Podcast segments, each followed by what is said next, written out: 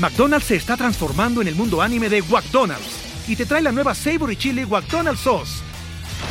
Los mejores sabores se unen en esta legendaria salsa para que tus 10-piece chicken wack papitas y Sprite se conviertan en un meal ultra poderoso.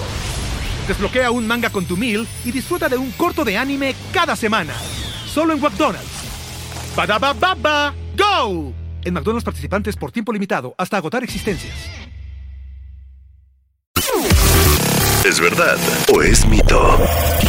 Descubra las respuestas a tus dudas financieras ahora.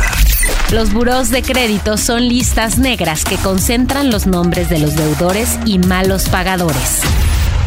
¿Verdad o mito?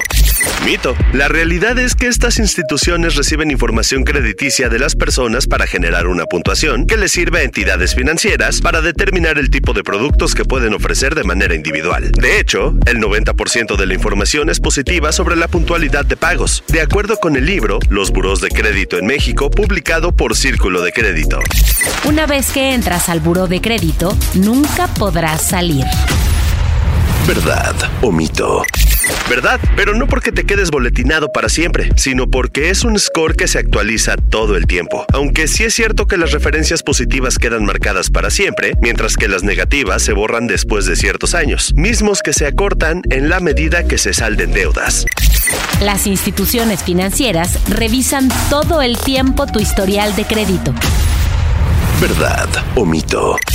Mito. Solo las instituciones con quienes se tiene algún producto crediticio vigente revisan de manera constante esa información, con la finalidad de dar mantenimiento relevante a los servicios que brindan a los usuarios.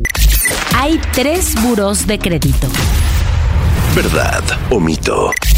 ¿Verdad? Aunque existe la idea de que hay un solo buro de crédito, como si fuera una institución gubernamental, en realidad hay tres instituciones autorizadas de este tipo en México. Los buros únicamente tienen información bancaria. ¿Verdad o mito? Mito. Se nutren de distintas bases de datos para articular sus puntajes. Además de información de los bancos, también incluyen la de servicios privados, como telefonía celular, telefonía local, televisión de paga, pago de servicios públicos y otros tipos de créditos, como los que ofrecen las mueblerías, agencias automotrices, tiendas departamentales, rentas o escuelas. ¿Verdad o mito? Disponible todos los miércoles en todas las plataformas de audio.